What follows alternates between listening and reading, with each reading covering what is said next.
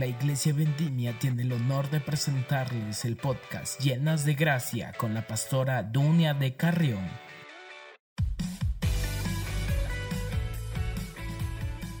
La fe es esperar lo mejor. Hola, ¿qué tal? Te saluda Dunia Bustos de Carrión. Bienvenidos a las 10 claves para volver a conectarte con Dios. Continuamos con la clave número 8.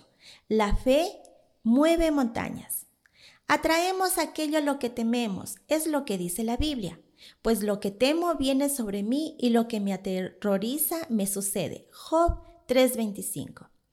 ¿Temes recibir una mala noticia? Te llega. ¿Tienes miedo de caer enfermo? Caes enfermo. ¿Temes recibir una mala factura y de casualidad que ésta te llega incluso a tu domicilio?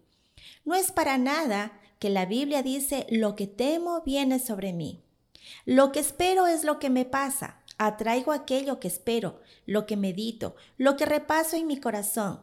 De esta manera, si espero lo mejor, atraigo lo mejor. Por tanto, si me alimento de la palabra de Dios que me recuerda acerca de su benevolencia y su bondad, atraigo lo que es bueno sobre mi vida.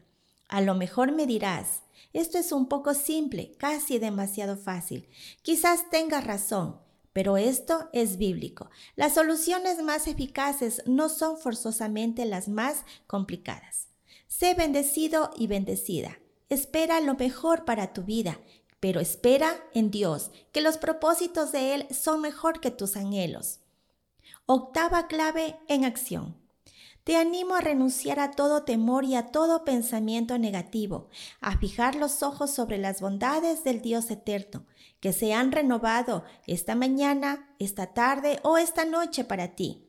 Cuando un pensamiento negativo se inmiscuye en tu vida, reemplázalo enseguida por lo que dice la palabra en fe, ya que Dios tiene pensamientos positivos para tu vida. Dios te bendiga.